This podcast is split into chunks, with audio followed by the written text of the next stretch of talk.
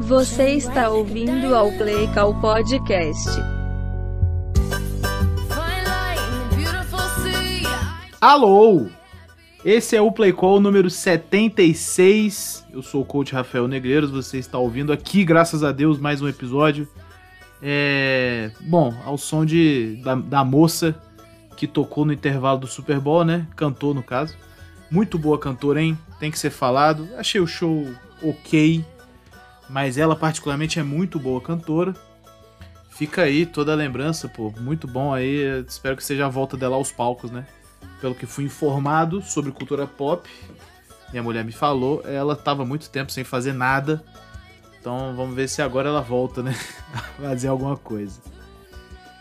Galera, é isso, né? Fica aquele clima de melancolia. Super Bowl se foi.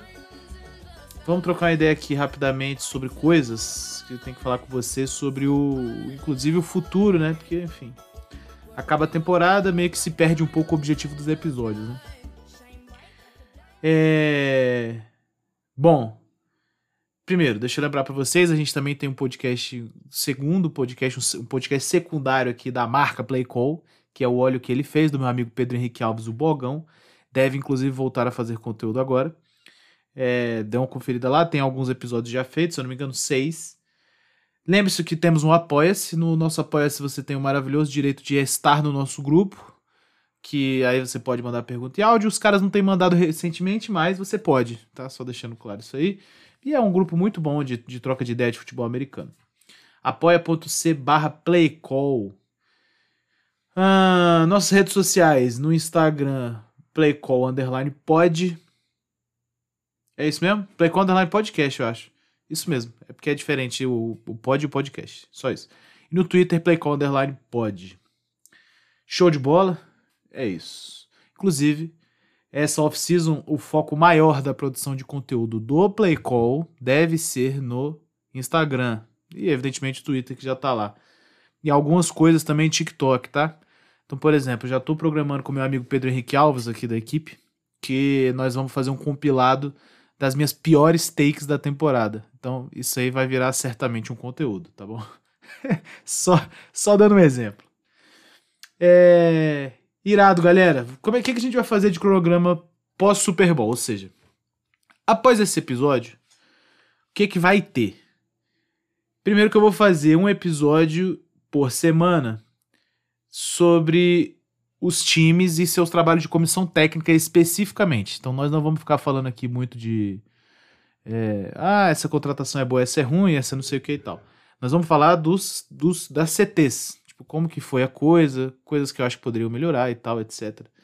Isso vai me levar um tempo porque eu vou ter que avaliar a fundo os coaches de posição, por exemplo, que eu não sei vários, né? Não sei a maioria, inclusive, eu sei alguns bem específicos. Então nós vamos fazer isso aí. Como é que vai ser? Vai ser por divisão. Então vamos dizer que o próximo, semana que vem, é sobre a AFC, sei lá, West. Aí eu tenho que pegar, ver a CT inteira desses times e tal, e dar uma avaliada como que foi o trabalho esse ano. Estão entendendo? Vai ser assim. Talvez eu faça EFC e NFC do mesmo lado, ou seja, EFC Norte e NFC Norte no mesmo episódio. Talvez. Vamos ver como é que vai ser isso aí. Eu tenho que ver o quão grande ficaria o episódio, tá? É, então esse vai ser uma coisa que vai acontecer em, em formato de retrospectiva mesmo, né? Então a gente avaliando ali por jogos, tal, situações, play call. Vai ser um pouquinho superficial, mas acho que vai ser bem legal. E nós também vamos fazer uns, é, alguns episódios, talvez entre esses episódios de retrospectiva, nós vamos fazer uns top 10 de head coach, coordenador defensivo, coordenador ofensivo, tá bom? Ah, e de ST? ST ninguém liga. Brincadeira, gente. É só porque ST é difícil você mensurar, porque ST não tem play call, né? Tipo, não tem. Tem play call, não é isso que eu tô dizendo. Mas assim, não é igual a ataque defesa. Não é igual ataque defesa, simplesmente não é. Então não dá pra gente fazer essa mesma valoração aí. Show? Hoje falaremos, evidentemente, do jogo, Eagles e Chiefs, como vocês já sabem. É, depois vamos falar de algumas coisas que mudaram no mundo dos coaches, né? Então o Colts contratou um, um head coach. Eu acho que eu já tinha falado disso no outro episódio, inclusive, mas é bom, porque agora tá cravado. O Cardinals era o último time faltando, contratou um head coach. E o senhor Eric Binney trocou de time. Então vamos falar disso aí. Depois vamos para as perguntas. Hoje deve ser um episódio um pouco mais curto. Perfeito? É isso aí, velho. É isso aí. Vamos nessa? Vamos começar falando, bom, evidentemente do jogo, né? É... Cara, antes de mais nada, antes da gente começar a comentar sobre a pauta do jogo, queria falar pra vocês o seguinte. Esse eu não sei se foi o melhor jogo de futebol americano que eu já vi, sim. Eu acho que é porque a gente tem essa impressão sobre o Super Bowl, porque o Super Bowl a gente tá vendo com muita atenção. Vocês estão entendendo? Eu acho que existem bons jogos ao longo das, da, da temporada e tal. Só que o Super Bowl a gente tá ali pra ver o jogo, né? E é o último jogo, tá todo mundo focado nesse jogo, então se cria alguns juízos coletivos de que, cara, esse jogo foi muito foda, esse não sei o que, é o melhor jogo da. Bom, não saberia dizer. Eu acho que eu vi alguns bons Super Bowls, assim. É. O que eu acho, por exemplo, que teve o melhor nível de futebol americano jogado. E na minha opinião, ainda melhor do que esse último foi o Eagles e Patriots, que o Eagles ganhou. Cara, esse jogo foi um absurdo, mano. Foi um absurdo. Tanto que, assim, os dois QBs somados. Tinha um dado desse aí, mano. Tipo, os dois QBs somados passaram pra 900 jardas, uma coisa dessa, assim. O Brady teve 500 jardas e perdeu o jogo, pô. Foi uma coisa de maluco, assim, esse jogo, de fato. É. Acho que esse foi um grande jogo. Patriots e Falcons certamente foi um grande jogo, mas mais por outro tipo de coisa, né? Teve outros contornos ali, bem, bem mais dramáticos. É, Patriots e Seahawks foi um bom jogo, mas também por outro, outro tipo de desfecho. A gente também teve jogos, jogos bem ruins, né? Tipo, Broncos e Seahawks foi um jogo horroroso. É, Patriots e Rams foi um jogo horroroso. É, pô, o próprio 49ers e Chiefs não, não foi um jogo, né? Tão bom assim de assistir, embora tivesse tido uma quantidade legal de pontos e tal. Tampa Bay e Chiefs não foi um jogo legal de ver também. O Tampa Bay passou o carro do início ao fim e tal. Então, assim, é, é um pouco ponto de vista essa questão do jogo ter sido muito bom. Eu acho que esse jogo foi excepcional, o jogo em si. Não acho que tenha sido o melhor que eu vi. Não acho que tenha sido também o melhor Super Bowl que eu vi. Mas certamente foi um bom jogo. Certamente foi um bom jogo. Isso aí não dá pra gente escapar, tá bom? Muito bem, queria começar essa pauta pelo seguinte: antes mesmo do jogo começar, já naqueles ritos de é, hino e não sei o que e tal, inclusive um hino cantado pelo senhor Chris Stapleton, que eu tô falando para vocês. Vocês já falei nesse podcast, né? Mas sempre que eu posso recomendar música para alguém, recomendo Chris Stapleton. Ele é gênio. Ele é gênio, gênio, gênio. É... De qualquer coisa que você quiser. Blues, country, rock, ele canta muito, mano. Ele é bizarro. Durante o hino nacional, gravaram uma take bem forte, assim, do coach do Eagles, Nick Sirianni, chorando, né? É... Chorando bem, assim. Chorando, chorando copiosamente. E aí começou aquele negócio, né? A coach não pode chorar, porque isso, porque aquilo, porque como assim? Aí o time está desestabilizado. Parece que fica sempre aquela imagem, pra gente, especialmente pra gente que é brasileiro, quando a gente vê um jogador, um coach chorando assim no momento de hino e tal, fica parecendo muito aquela aquela aquela eliminação nossa para a França em 2006, na Copa do Mundo, que o Juninho tava chorando igual uma criança no hino nacional. E ele nem sabia que ia começar o jogo, né? Mas foi colocado para começar o jogo, enfim, soube disso acho que uma hora antes do jogo, uma coisa assim, duas horas. E ele tava lá chorando igual uma criança. A seleção como um todo bem despreparada emocionalmente, enfim. E eu acho que na cabeça, especialmente do brasileiro, fica muito esse negócio, né, de que a figura de autoridade ou o cara que em teoria deveria dar o exemplo, ele tem que ser muito forte e não pode chorar. Então, o Thiago Silva não pode chorar para bater pênalti. É, sei lá, não sei quem não pode chorar no hino. Tá, tá ligado? Assim, eu não vi muito americano reclamar disso, não. Agora, brasileiro eu vi muito. Parece que é muito da nossa cultura esse negócio, né? De que o cara tem que ser um robozão e foda-se. Foda-se, foda-se. Tem que ser um robô, acabou. Particularmente, vou falar pra vocês o seguinte, mano.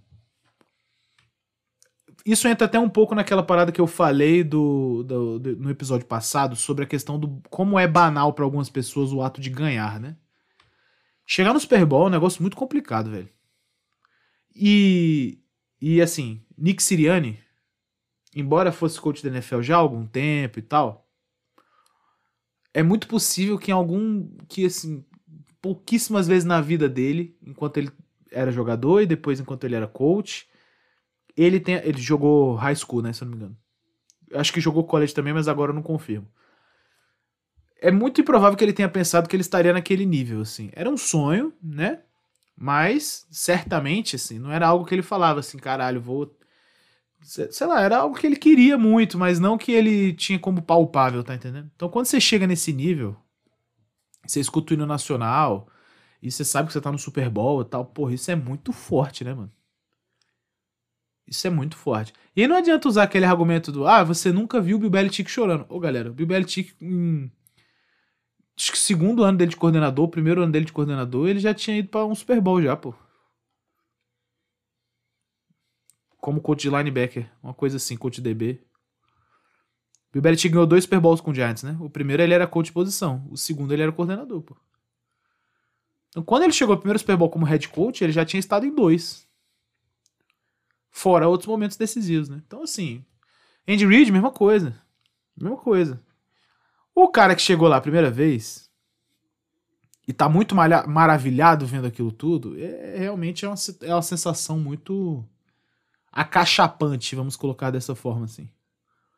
Ele, ele fica pequeno dado o negócio ali. E aí, é, nós vamos falar mais pra frente de como foi o desempenho, especialmente o desempenho ofensivo do Eagles.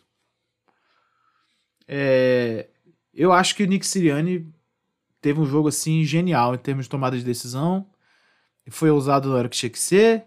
Achei que ele foi conservador na hora que tinha que ser. Tem coisa discutível aí, mas ok. Esse choro ele nada mais é, mano, do que um, um choro da vitória, assim. Não é vitória do placar do jogo, né? Vitória de como a carreira dele tomou esse rumo. Isso é muito foda no fim das contas, assim. Muito, muito foda. Tanto que você vê que pouco tempo depois ele tava conversando com o Hurts, tava rindo, já tava mais disposto e tal. Beleza? Vamos acabar com esse negócio aí de, ah, não pode chorar, que não funciona assim não, mano. Ser humano é isso aí. Vamos falar um pouquinho do jogo em si? Foi um jogo, velho, que assim, primeiro tempo o Eagles teve controle do placar.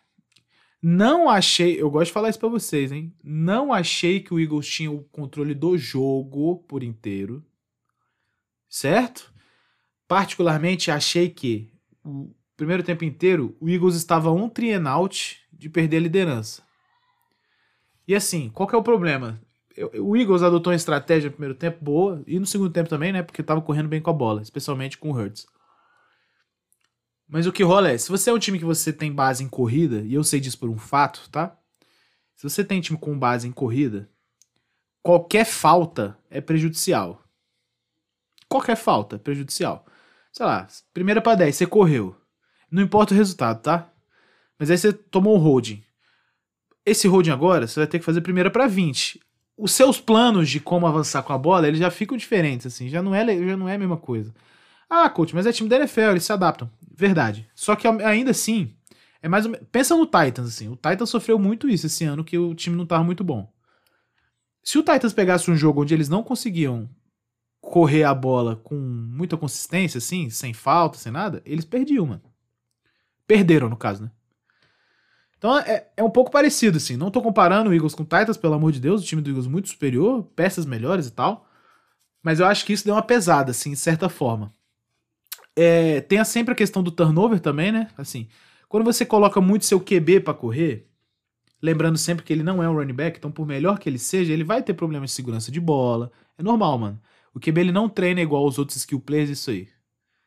Não adianta, ele não treina, assim. Ah, mas e o Lamar Jackson que corre muito? Ele também não treina. E de vez em quando ele toma uns fumble meio idiota, assim. Com mais frequência do que os running backs do Ravens, provavelmente. Não tem esse dado, obviamente, né? Mas eu tô de, lembrando de cabeça aqui alguns fumbles que o Lamar Jackson tomou, por exemplo, tentando dar um dive, mergulhando pra frente, assim. É onde geralmente a segurança de bola vai pra merda, né? Então o Jalen Hurts tomou um fumble lá no, no, no primeiro tempo, que quem recolheu foi o seu Nick Bolton e levou pra TD, né? Inclusive Nick Bolton, elogiado neste podcast aqui. Você, você ouviu primeiro aqui, semana passada, tá? É, esse tipo de erro, falta, um turnoverzinho ali, outro, isso aí é o que mina o jogo de time terrestre, entende? E eu achei que esse ia ser um problema para o Eagles, assim. Eu acho que eles correram bem até com a bola. Eu achei que o Eagles teria um pouco mais de problemas para passar a bola. Aí foi onde, foi onde me, eu, assim, eu apostei que o Chiefs ganharia demais. Seria mais de uma posse. E aí eu acho que esse foi o, o meu erro de cálculo, provavelmente. Assim, eu achei que a defesa do Chiefs teria um maior efeito contra o jogo aéreo. Não, não foi possível, né? Não foi possível. Beleza. O Chiefs, por outro lado, eu acho que fez um jogo bom.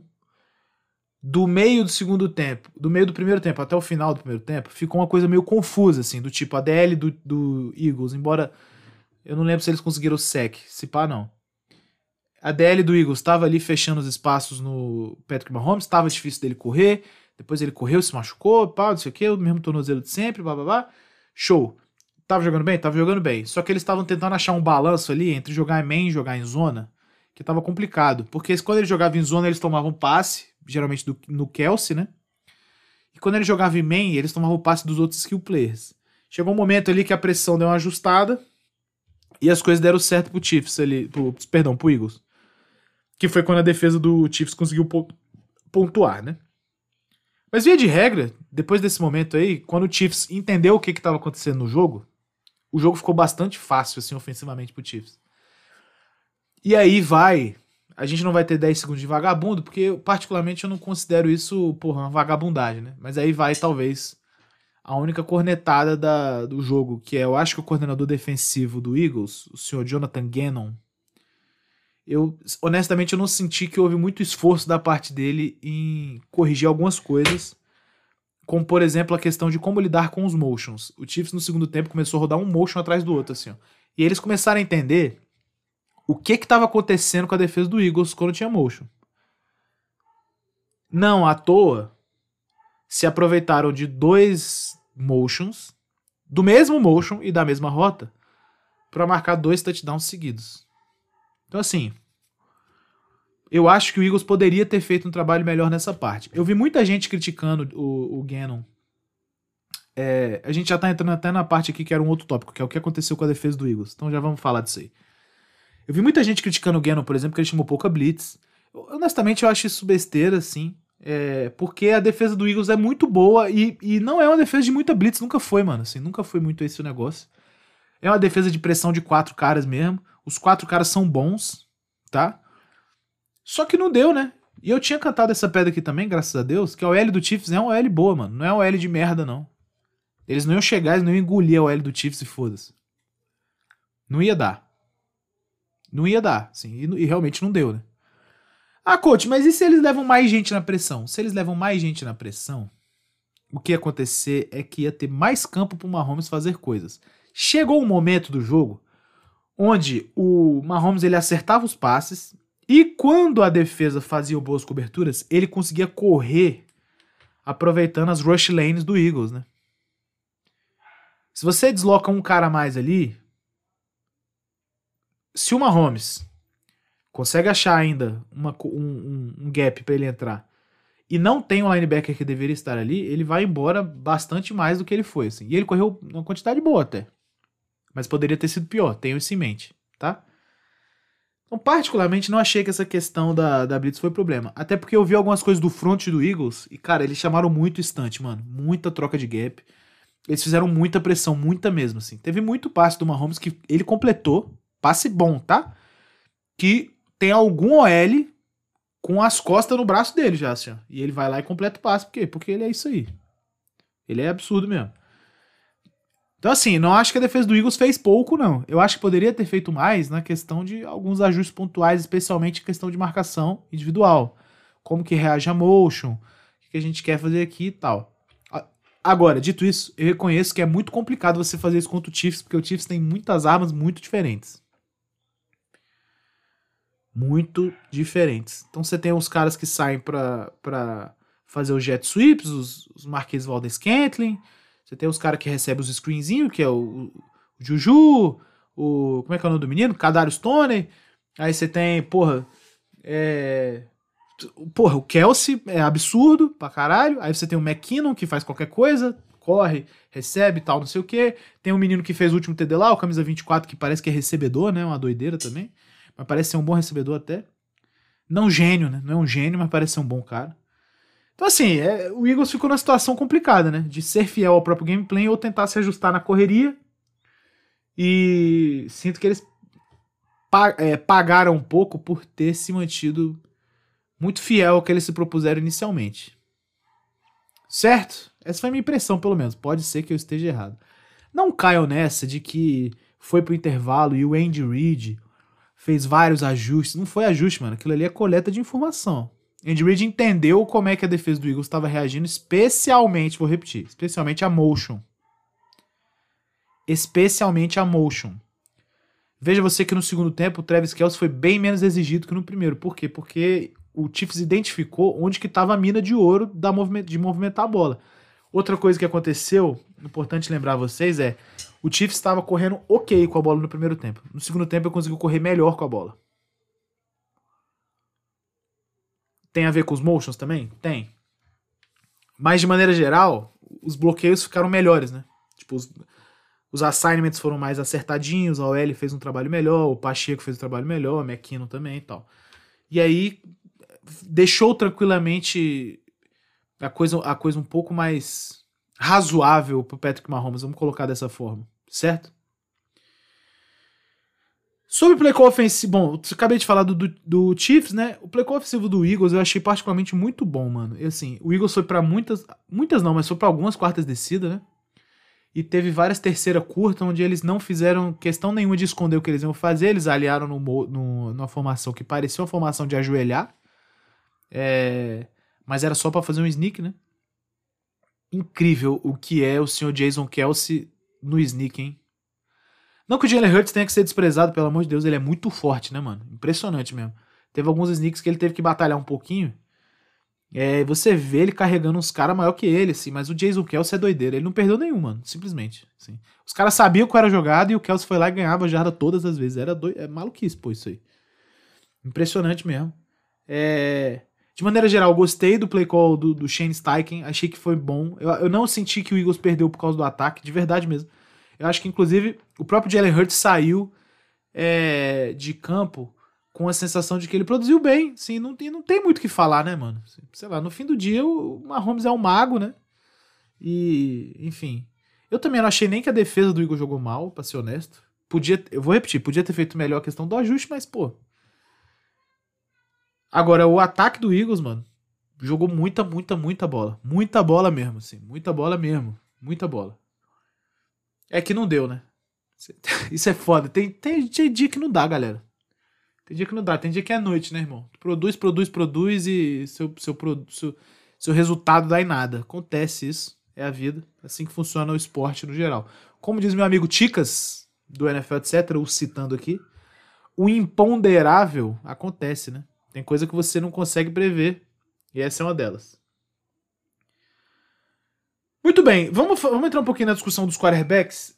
Eu achei. Eu vou começar pelo Jalen Hurts. Eu achei que o Jalen Hurts ele teve uma. Não só uma atuação muito madura, é, como visivelmente um bom papel de liderança, como um pós-jogo muito forte, assim, como líder e quarterback, e ser humano, assim.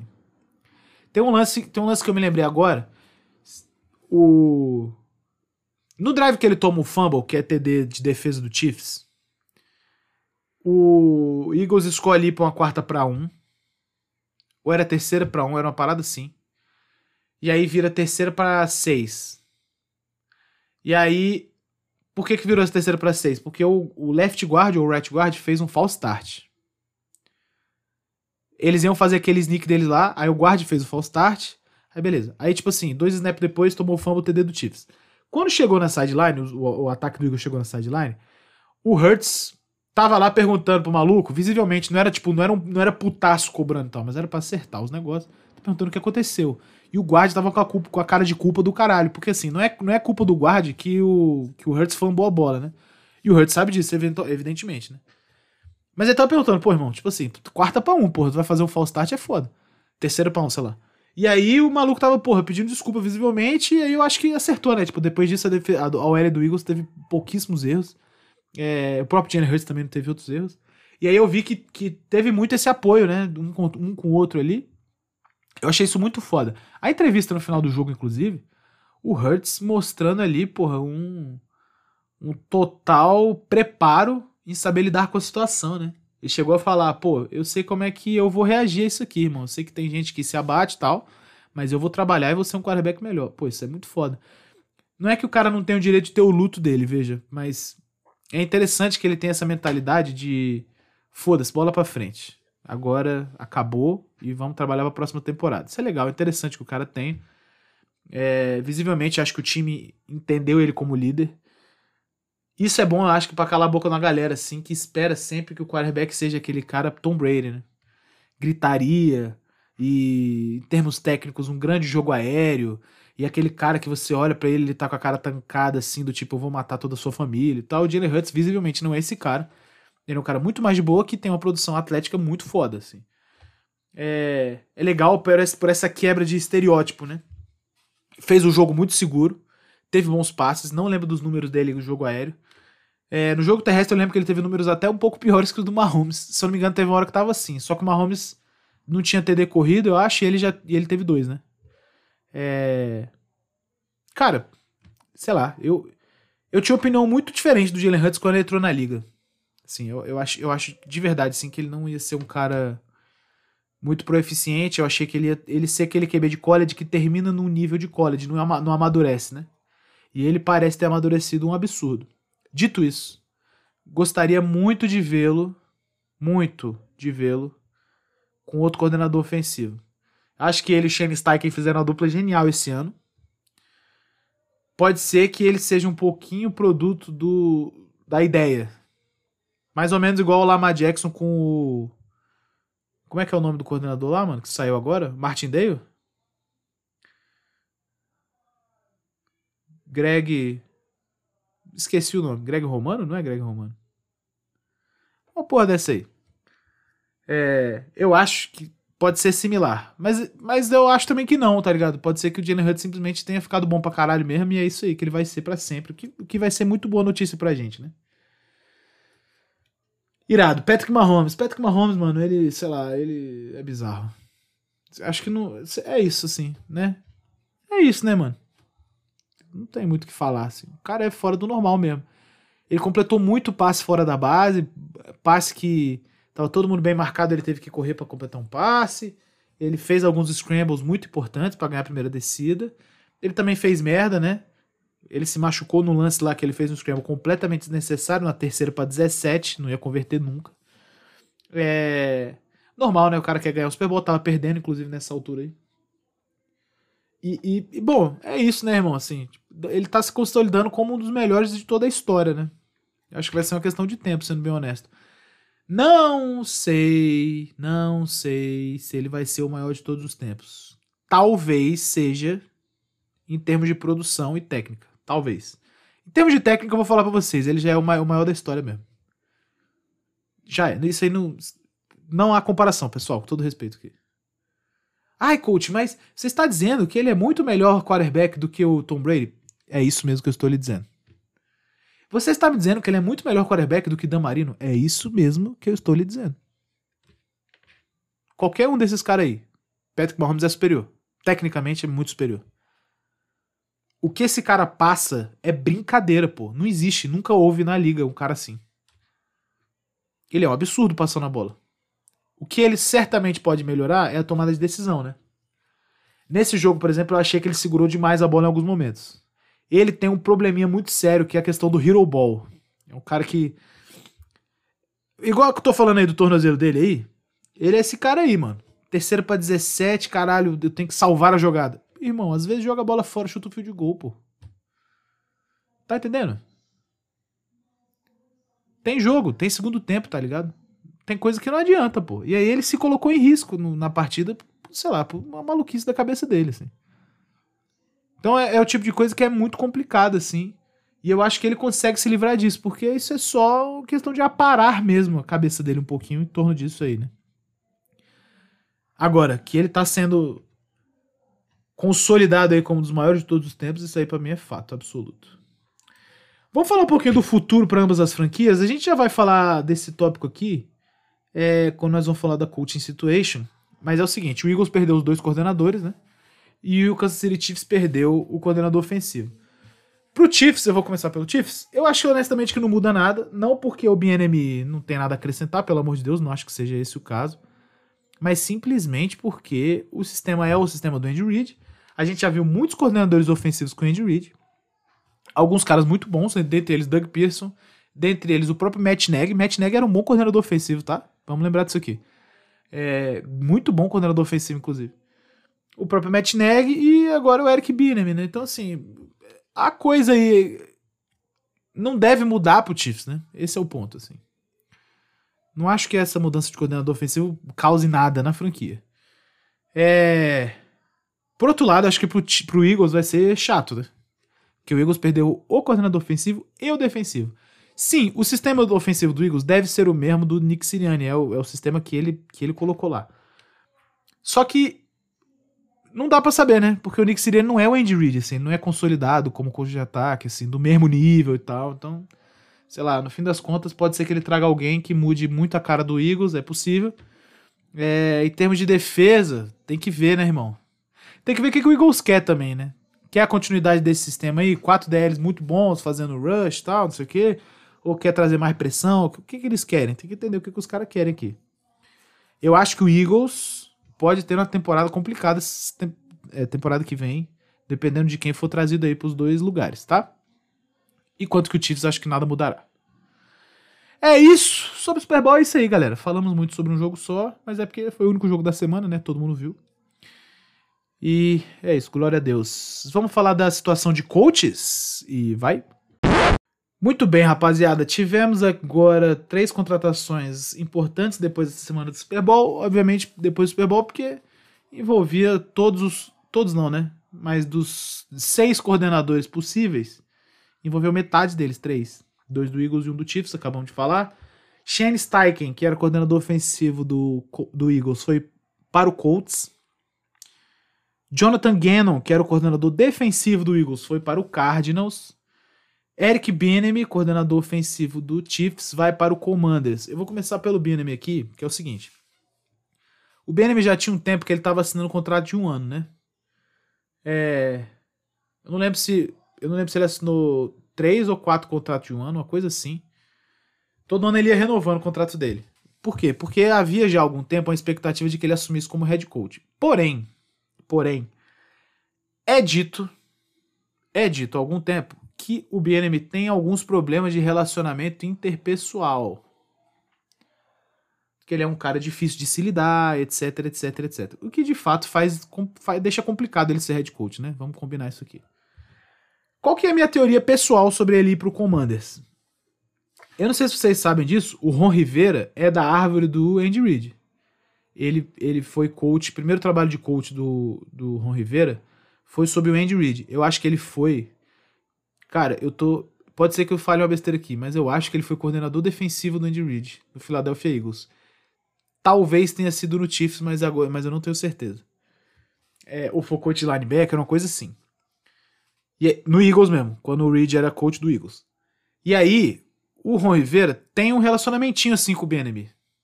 Eles se conhecem e tal. Eu tenho uma teoria aqui, que é o seguinte: Eric Bieniemy sempre esteve nessa coisa de estar na sombra do Andy Reid. Tá errado? Não. Não, óbvio que não. Só que se o cara realmente quiser ser coach, head coach um dia, uma das primeiras suspeitas que ele tem que tirar de cima da própria cabeça dele é o fato de que ele tá apenas replicando algo ali que outra pessoa tá mandando, tá entendendo? E aí estar num coach, estar num staff que o coach é reconhecidamente um coach de defesa, pode ser bom pra ele em termos futuros. Então, essa é a primeira parte da minha teoria. A segunda parte é a seguinte: o Ron Rivera, como a gente sabe, não tem a saúde excepcional. É um cara aí que esteve batalhando contra o câncer e tal. E ele já tá meio que chegando num limite, assim, eu acho, no Washington Commanders. Então já são algumas temporadas de mais do mesmo. Sinto eu que. Sinto eu que. O BNM viu aí uma oportunidade de primeiro emprego dele como head coach. O que, que eu acho que precisa? Precisa só ele fazer um bom trabalho como coordenador ofensivo. Aí que mora o, o enigma, você tá entendendo? Porque quanto do trabalho do Chiefs era trabalho do Reed e quanto era dele? É difícil dizer. É difícil dizer isso, pessoal. A gente quer crer que é muito do Reed e pouco do BNM. Mas não dá pra dizer.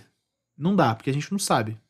Então, assim, é entender o que, que vai acontecer no Commanders agora, que ele é a única mente pensante do ataque. Isso que é esse que é a parada, assim. Pra mim, é isso que, por isso que ele foi pro Commanders. assim. Talvez tenha sido também a melhor oferta que ele recebeu e tal. A gente tem outras variáveis aí. Mas eu acho que isso aí é o- esse foi o esquema. Sobre o Colts, eu acho que o Shane Steichen é um bom cara pra ser head coach. Eu acho que o Colts tem alguns, al- alguns muitos problemas. Não sei o que farão em termos de quarterback. Eles têm Sam Ellinger sob contrato, eles têm, se eu não me engano, Matt Ryan sob contrato, eles não sei se o Nick Foles ainda tá sob contrato lá. É, Tem uma OL lá que não jogou bem esse ano, mas é uma OL boa. Eles têm um bom running back. É, eles não têm arma ofensiva no geral agora, né? Tirando isso. Tipo assim, não tem grandes wides, não tem grandes tight então eu acho que o Colts tem alguns problemas ofensivamente a resolver aí. Tem uma boa defesa, porém, assim, que já é alguma coisa, né? Eu acho que o Shane Steichen aqui tem como dar certo? Tem. Precisa de um QB bolado, maneiro. Não sei se precisa de um QB no nível é, do tipo físico, vamos botar assim, do Jalen Hurts. Mas ele certamente precisa de um QB novo lá. O que, que ele vai fazer, eu não sei. O Cardinals, como vocês sabem. Perdão. Era um trabalho amaldiçoado, né? Porque quem pegasse o Cardinals tinha ciência que ia ter que lidar um tempão com o jogador de Call of Duty, Kyler Murray. Eu estou surpreso que o Cardinals escolheu um coach de defesa para ser head coach. O último que foi foi o Steve Wilkes, ficou só um ano lá. Então, assim, de verdade mesmo, não sei o que esperar disso aqui. Não, não acho que. Mano, sei lá, não é pra dar certo. Não quer dizer que não vai, mas não é pra dar certo isso aqui, pô. O Cardinals tem que ser reconstruído por inteiro. A não ser que eles arrumem um coach de ataque surreal. assim, um maluco muito fora do normal. Tipo um Cliff Kingsbury. Deu até um solucinho aqui, perdão. Eu não sei que. Assim, não sei. Eu não consigo visualizar o que vai acontecer com o Cardinals, mano. De verdade mesmo. Tá? Não achei ruim. Eu quero deixar claro o seguinte: não é que eu sou contra Jonathan Gannon ser head coach. Eu acho que pro Cardinals não faz sentido ter um Jonathan Gannon. E eu acho que para o Jonathan Gannon não faz sentido ir pro Cardinals, pô. É simplesmente esse o problema aqui. Eu acho que ele podia ter ido pro outro time. Deixa eu te falar um negócio. Se o Jonathan Gannon vai pro Colts, eu acho mais razoável. Se se troca os dois caras de lugar, se o Jonathan Gannon vai pro Colts e o Shane Steichen vai pro Cardinals, provavelmente a coisa ficava melhor pra todo mundo. Olha que parada. Olha que parada. Pô, chega, bota no Cardinals um maluco que entende de defesa, já pra porra dar uma reno... no, Perdão, um maluco que entende de ataque, já pra porra dar um grau no, no imbecil daquele anão. E bota no Colts um cara de cultura. Que é o, o, o, o Gannon. Cara de defesa, assim, vamos jogar defesa sólida, vamos dar um grau na defesa e tal. Um jogo um pouco mais terrestre, não sei o que. Beleza, tava resolvido, eu acho. Bota um cara ali que o Matt Ryan consiga trabalhar com e tem aí um ano feliz. Pelo menos funcional. Foda, né? Maneiro, vamos para as perguntas? Temos algumas dos apoiadores. E vai. Maravilha, rapaziada. Vamos aqui com as perguntinhas dos apoiacers. O meu glorioso Alexandre Kenji, o Japa. Lamar Jackson encaixa nos Colts? É, não, porque o Colts não lida bem com qualidade. Perdão, não, eu, foi só um pensamento alto. Cara, é. Ia ficar um jogo corrido do caralho, hein? Jonathan Taylor e, e Lamar Jackson, porra, é brincadeira esse jogo corrido aí. hein? Agora, dito isso, eu sinto que não. Sinto que não, porque não tem muita lógica, né? É um time que tem pouquíssimo skill player de ataque. A OL do, do Ravens é uma boa OL também. Então, assim, time. Porra, é a mesma coisa, né? Sei lá. O Ravens ainda deve ter umas peças melhores, assim, no geral. A a OL talvez seja mais ou menos equivalente. É, o Colts tem um excelente running back. O Ravens tem alguns bons running backs. E os skill players do Ravens, de uma forma geral, são melhores, né? Tipo, o Colts não tem o Mark Andrews, né? Por exemplo. Sei lá. Que encaixa, encaixa, né? Mas aí também não vejo muito sentido nem pra nenhum deles, né? Nem pro Colts, nem pro Lamar Jackson. O meu amigo Josafá Fa- Falcão mandou uma série de perguntas aqui. O cenário da NFL muda o tempo todo, mas dá pra dizer que pelo menos um dos finalistas da AFC vai sair entre Kansas City, Buffalo e Cincinnati? Ah, pelo menos um vai. Acho que, acho que dá pra dizer sim, sem problema nenhum. É, O futuro próximo aí deve ser isso aí, a parada. Segunda pergunta que ele mandou é: os fits pra Jimmy Garoppolo, quais seriam? Cara, Raiders é um, é, Tampa Bay é outro. Ah, Raiders, Tampa Bay. Pô. Só não. Ah, um- deixa eu falar pra vocês um time que eu veria ele indo. Eu acho que eu veria ele indo pro Dolphins. Eu desejo tudo de bom pro Tua, tá? Mas eu, eu enfim, a gente tem que reconhecer que isso é uma questão, né? Assim, eu, eu veria o Jimmy Garoppolo jogando no Dolphins, assim. Steelers é é um time que eu acharia possível ali, ou ele ou o Carr, né? É, Jets, não sei. Eu vi que o Carr tá mais, né? tá- vai fazer uma visita no Jets e tal, mas enfim. São os dois, os dois aí mais cobiçados agora, né? Carr e Garoppolo. Vamos ver. Sean Payton vai dar um jeito em Denver? Cara, se ele não der, ninguém dá. Papo reto. Sean Payton é muito craque, já falei isso pra vocês. Alguém tem que dar essa- esse jeito e, se- se não for o Sean Payton, acabou a franquia. Chicago deve draftar um defensor. Ele citou o Will Anderson.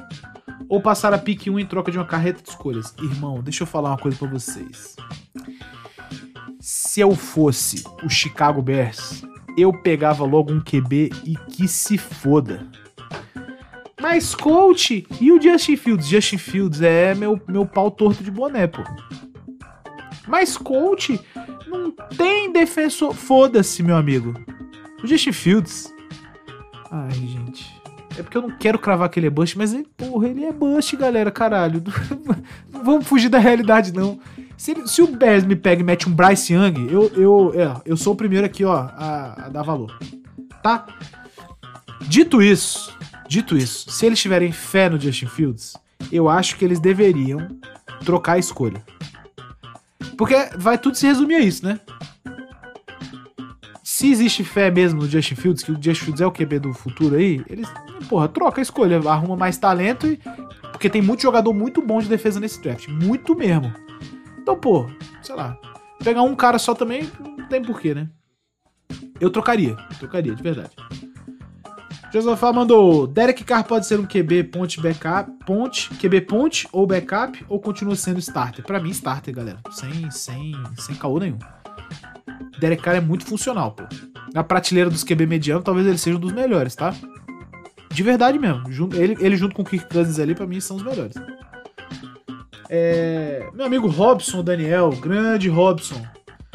Ó, volumoso tubérculo do saber, caralho. Solta minha bola, Robson, tá doendo. Eu, como torcedor da tradicional franquia do São Francisco Lesioniners, gostaria de saber da Vossa Senhoria qual o conselho para superar tantas temporadas seguidas com seu time sucumbindo ao azar das lesões. Não tem conselho, Robson, apenas sofra. É isso aí. Ou então aceite. Brincadeiras à parte, tirando a parte do imponderável, no que diz respeito às lesões, o que falta para o 49 se colocar como legítimo favorito ao título na próxima temporada? Cara, de verdade mesmo. É complicado responder isso, né? Porque assim, se você parar pra pensar, pra mim o 49 só não passou do Eagles pela falta de um QB, mano. E aí você tem que lembrar que estava jogando o QB 3 e entrou o 4, assim. Pô, você falar que faltou, faltou o quê? Faltou um QB 4 no 49ers? Você tinha que ter um QB 4 de qualidade. Porra, aí é foda, né? Pra mim não faltou muita coisa, não. Eu acho que o 49ers precisa de um pouco de ajuda sempre na secundária. Especialmente nos corners, né? Eu acho que tem bons safeties lá, mas eles poderiam, usar- poderiam ter melhores corners, de uma maneira geral. É, e, cara, no ataque pode sempre ter melhores guardas também. Eu acho que o 49ers tem esse, esse drama aí. De resto, não há muito o que mudar. Tem melhor running back da liga, um dos melhores running back da liga.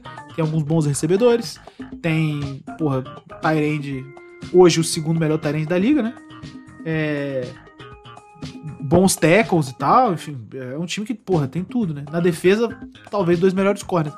Talvez dois, dois corners um pouquinho, um pouquinho melhores. É isso que eu quis dizer. De resto, eu acho que não falta muita coisa, não, Robson. Papo reto mesmo.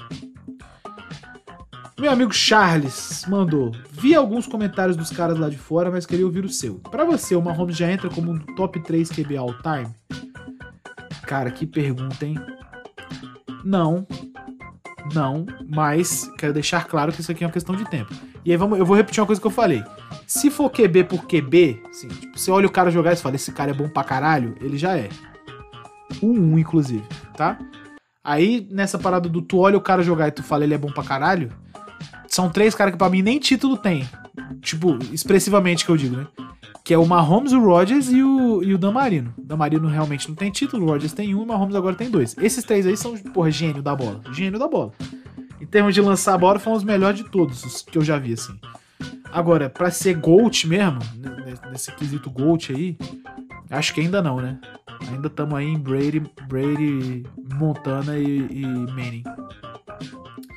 Charles também mandou aqui. Qual o seu mock draft agora que já foram setados os picks? Terá um episódio sobre isso, Charles Wagner Rosa. Inclusive, dá parabéns aqui pro meu amigo Charles Wagner, selecionado para a seleção de flag brasileiro. Olha aí. Parabéns, Charles. Muito foda. Vamos encerrar? Vai.